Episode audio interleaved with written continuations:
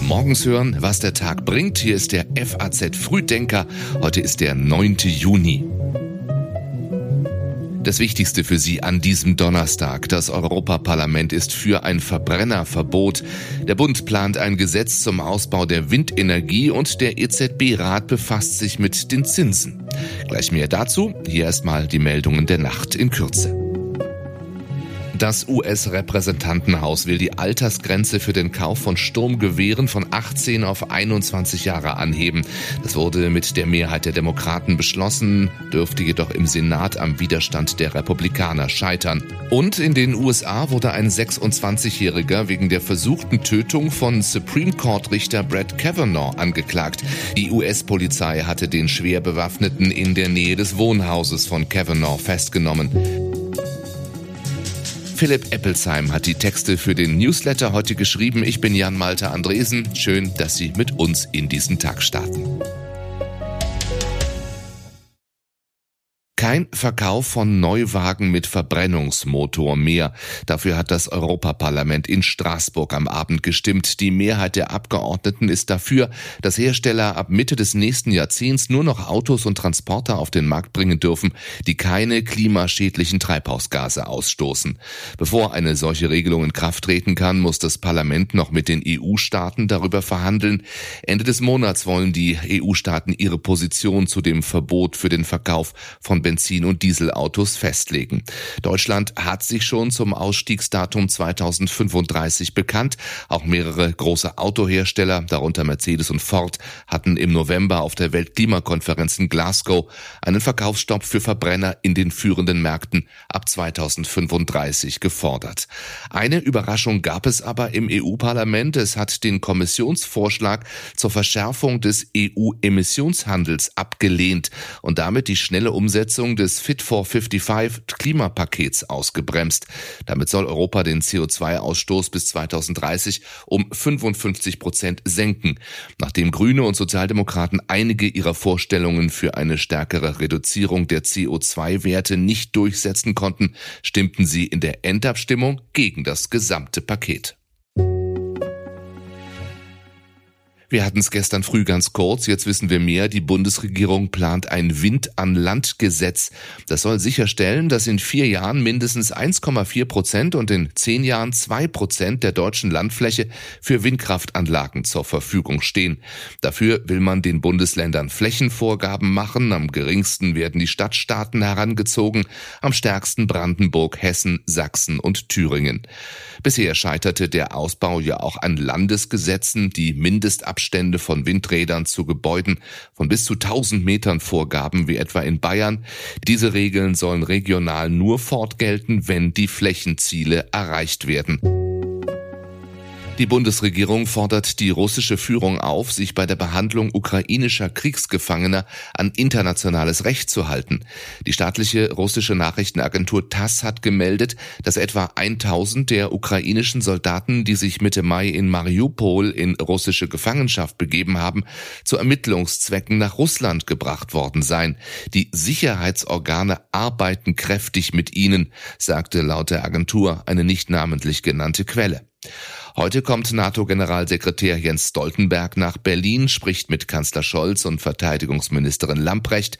Dem Ministerium zufolge geht es neben der Vorbereitung des NATO-Gipfels Ende des Monats in Madrid um die Stärkung der Ostflanke des Verteidigungsbündnisses, das neue strategische Konzept der NATO sowie die Beitritte von Schweden und Finnland zum Bündnis. Unterdessen hat Norwegen Panzerhaubitzen vom Typ M109 samt Ausrüstung und Ersatzteilen an die Ukraine geliefert. Diese Haubitzen sind offenbar bereits im Einsatz. Die Ausbildung der ukrainischen Soldaten an den Haubitzen habe in Deutschland stattgefunden, teilte das norwegische Verteidigungsministerium mit. Kommt jetzt die erste Zinserhöhung nach elf Jahren. Heute wird der Rat der Europäischen Zentralbank aller Voraussicht nach schon mal die Weichen dafür stellen. Es wird erwartet, dass der EZB-Rat beschließt, ab Juli schon keine frischen Milliarden mehr in den Kauf von Staatsanleihen und Wertpapieren von Unternehmen zu stecken. Nach dem Ende der Nettoanleihenkäufe könnte bei der nächsten Sitzung des Gremiums am 21. Juli ein erster Zinsschritt folgen.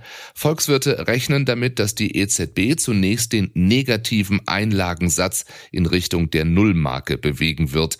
Derzeit müssen Banken 0,5 Prozent Zinsen zahlen, wenn sie Geld bei der Notenbank parken. Der Leitzins als wichtigster Zins zur Versorgung der Kreditwirtschaft mit Zentralbankgeld im Euroraum liegt aktuell auf dem Rekordtief von 0 Prozent. In den vergangenen Wochen hatte der Druck auf die EZB zugenommen, mit Zinsanhebungen die Teuerung einzudämmen. Mit rund 8 Prozent sind die Teuerungsraten derzeit ja weit entfernt vom 2 Prozent Mittelfristziel der EZB. Wie sich Corona weiterentwickelt, kann nicht verlässlich vorhergesagt werden. Das sagt der Expertenrat der Bundesregierung und plädiert für, Zitat, weiterhin an die Situation angepasste Kontrollmaßnahmen, Zitat Ende, und dafür, sich auf den Herbst vorzubereiten. Im besten Fall steht Deutschland nach Auffassung des Rats vor einem Strategiewechsel in der Corona-Politik. Anstelle einer Eindämmung des Erregers könnte der Schutz vulnerabler Gruppen und die Abmilderung schwerer Erkrankungen stehen. Grund sei die erhöhte Immunität in der Bevölkerung durch Impfungen und auch durch durchlittene Infektionen. Die Ausgangslage für den dritten Herbst hat sich grundlegend geändert. Sollte die Omikron-Untervariante BA5 sich weiterhin ausbreiten, sei damit zu rechnen, dass die Krankheitsschwere so bleibe, wie sie derzeit ist. Es käme dann den Winter über zu einem gehäuften Auftreten von Infektionen und Arbeitsausfällen. Doch es ist auch möglich, dass das Virus milder wird oder gefährlicher. Dann müssten die Maßnahmen entweder weiter abgebaut oder wieder nachgeschärft geschärft werden, so der Expertenrat. Der frühere italienische Innenminister steht wegen des Vorwurfs der üblen Nachrede in Mailand vor Gericht. Angezeigt hatte ihn die deutsche Kapitänin Carola Rakete. Sie wirft dem Chef der rechten Lega fort, sie rufschädigend angegriffen zu haben. Salvini hatte Rakete nach einem Einsatz als Seenotretterin vor drei Jahren im Mittelmeer mit unterschiedlichen Beschreibungen betitelt. So nannte er sie kriminelle Deutsche und reiche und verwöhnte deutsche Kommunistin. Rakete will laut eigenen Angaben nicht zu dem Prozessbeginn erscheinen. Sie wolle ihre Zeit nicht mit Salvini verschwenden. Aber sie sagt, ich denke, Menschen müssen für ihr Handeln Verantwortung übernehmen. Wir sind erschüttert darüber, dass es zu einem Vorfall gekommen ist, der in uns allen schlimme Erinnerungen weckt, auch an den Anschlag vom Breitscheidplatz, sagt Berlins regierende Bürgermeisterin Franziska Giffey gestern am Tatort einer Amokfahrt. Ein Mann ist mitten in Berlin mit seinem Wagen in eine Menschenmenge gefahren. Er traf eine Schülergruppe aus dem nordhessischen Bad Arolsen. Eine 51 Jahre alte Lehrerin starb noch am Tatort. 14 Schüler wurden nach bisherigem Kenntnisstand verletzt, mehrere lebensbedrohlich. Nach ersten Angaben der Polizei und der Berliner Innensenatorin Iris Spranger handelt es sich offenbar um eine Amokfahrt.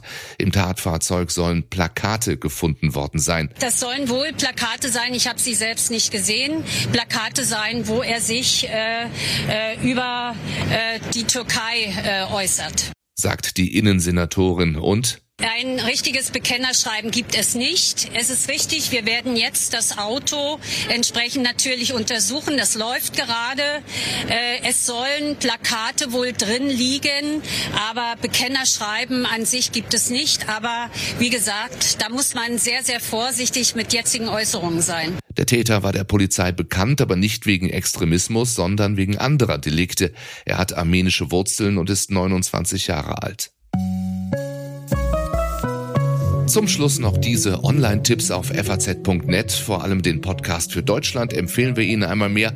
In der FAZ-Reihe Junge Köpfe hören Sie darin nämlich das Gespräch mit der grünen Co-Chefin Ricarda Lang. In der Gesellschaft die Frage, wurde ein britischer Journalist und sein Begleiter Opfer von Kriminellen und auch um den Geschwindigkeitsrekord auf dem Bobbycar geht es gerade auf faz.net. Wir sind morgen früh wieder da, wie immer um 6 Uhr. Bis dahin, ich wünsche Ihnen einen schönen donnerstag.